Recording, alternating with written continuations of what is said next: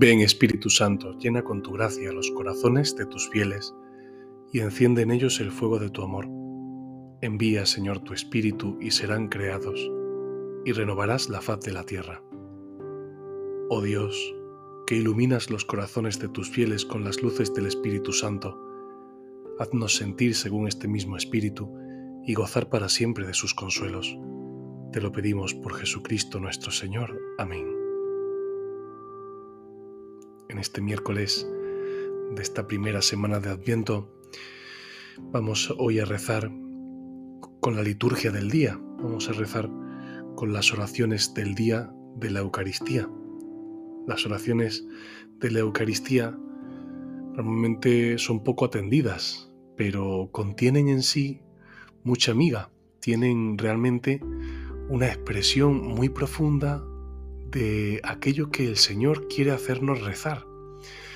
La Iglesia como madre nos enseña a rezar, igual que una madre que cuando su hijo le hace un dibujo a su padre, la madre orienta, la madre retoca y al final la madre invita al hijo a que lleve el dibujo a su padre.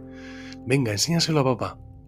Así la Iglesia, en la liturgia, nos está enseñando a acercarnos al Padre. Por eso en cada Eucaristía, si asistimos con fe y con devoción, y si estamos atentos a las oraciones, veremos que las oraciones de cada Eucaristía quieren hacer en nosotros un corazón orante. Las oraciones de hoy además van muy en sintonía con el Evangelio del día. Vamos a leer primero el Evangelio y después nos meteremos en las oraciones de la Eucaristía. Dice así el Evangelio. En aquel tiempo Jesús se dirigió al mar de Galilea, subió al monte y se sentó en él. Acudió a él mucha gente, llevando tullidos, ciegos, lisiados, sordomudos y muchos otros, los ponían a sus pies y él los curaba. La gente se admiraba al ver hablar a los mudos, sanos a los lisiados, andar a los tullidos y con vista a los ciegos, y daban gloria al Dios de Israel.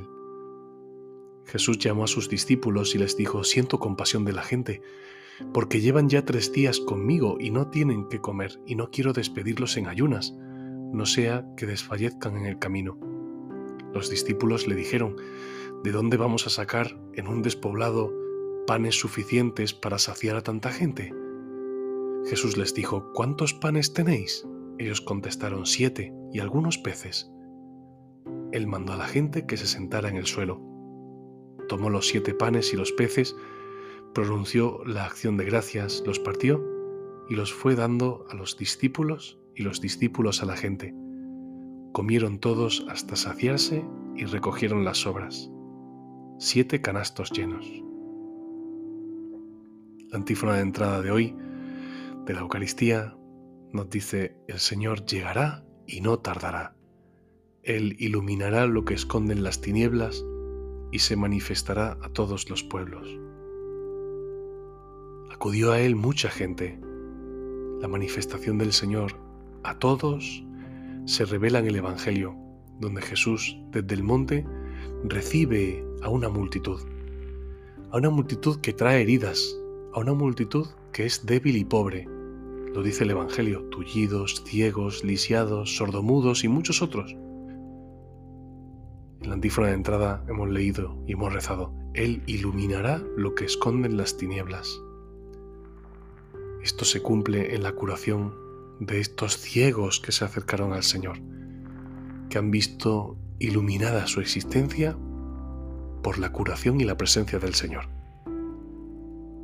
En la oración colecta rezamos Señor y Dios nuestro.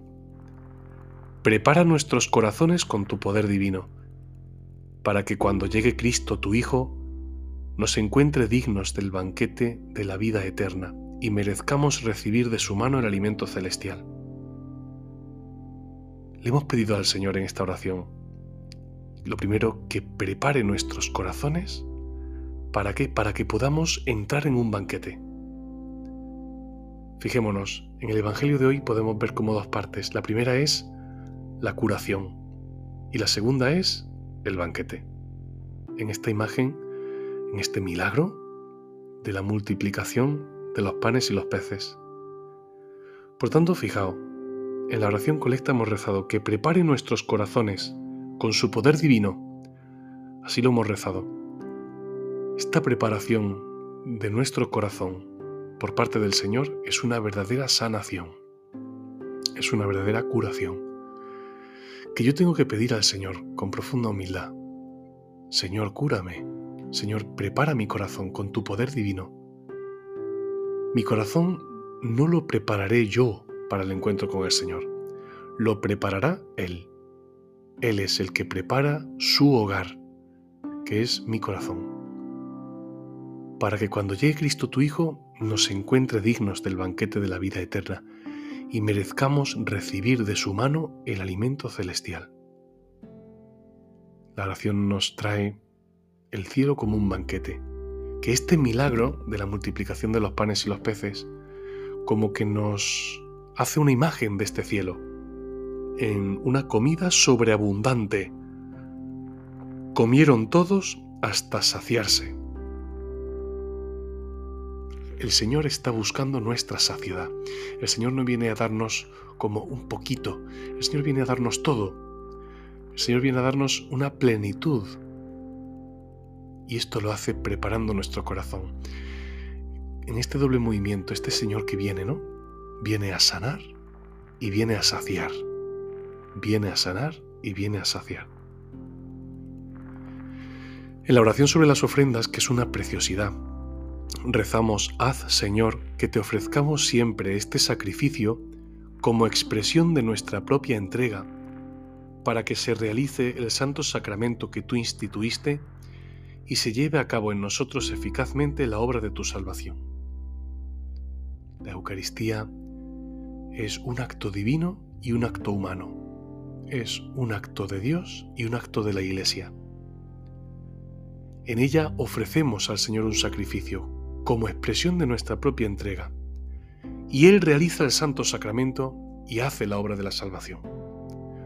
Nosotros ofrecemos pobre pan y Él ofrece todo su cuerpo. Es un admirable intercambio. Le hemos dado poco y Él nos da todo. Así en el Evangelio Jesús les pregunta, ¿cuántos panes tenéis? Ellos contestaron siete y algunos peces. Pronunció la acción de gracias, comieron todos hasta saciarse, recogieron las obras. Los discípulos le dieron al Señor lo poco que tenían y el Señor hizo con ese poco su todo, la plenitud divina. Cuando voy a la Eucaristía, tengo que poner delante del Señor en el altar lo poco que soy, lo pobre que soy, lo pequeño que soy y Él con eso hará lo grande que Él es, lo bueno que Él es, lo maravilloso que Él es. Pero le tengo que dar mi pobreza. Si no le doy mi pobreza, al final me quedo sin su riqueza. Qué hermoso es acercarse al Señor con total sinceridad y darle todo lo que soy, todo lo que tengo, para que Él así me dé todo lo que Él es. Es como un amigo con su amigo, que cuando le abre el corazón rápidamente brota en el corazón del amigo el deseo de abrirse también. La antífona de comunión nos dice, nuestro Señor llega con poder para iluminar los ojos de sus siervos. Y nos recuerda perfectamente a la curación de los ciegos. Y también nos anuncia algo que hace Jesús en la Eucaristía en la comunión, porque esta es la antífona de comunión, es decir, aquello que se lee justo antes de recibir la comunión viene el Señor también a sanar y viene el Señor también a hacer su obra realmente, realmente. En la oración después de la comunión rezamos, imploramos tu misericordia, Señor, para que este divino alimento que hemos recibido nos purifique del pecado y nos prepare a las fiestas que se acercan.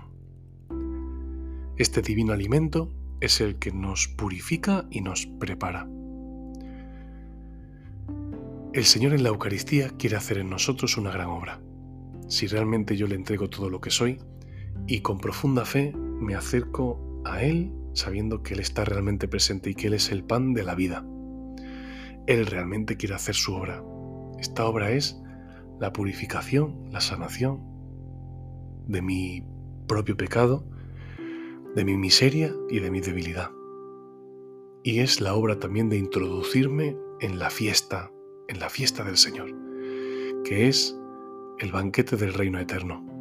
Vamos a pedir al Señor que realmente haga en nuestro corazón la obra de la sanación y que realmente nos podamos acercar al Señor para recibir de su mano el alimento de la vida, que es Él mismo, el alimento de la vida. Le pedimos al Espíritu Santo con profunda fe. El Espíritu Santo quiere hacer esto en nosotros. El Espíritu Santo quiere hacer una gran obra. Por eso tenemos que decir al Espíritu Santo con profunda fuerza, ven, ven, haz tu obra sobre mí, sin ti no soy nada. Ven Espíritu Santo, te amamos. Ven Espíritu Santo, te necesitamos. Ven Espíritu Santo, te invocamos junto con María. Oh Señora mía, oh Madre mía, yo me entrego del todo a ti. Y en prueba de mi filial afecto te ofrezco en este día mis ojos, mis oídos, mi lengua y mi corazón, en una palabra todo mi ser. Ya que soy todo tuyo, Madre de bondad, guardadme y defendedme como cosa y posesión vuestra. Amén.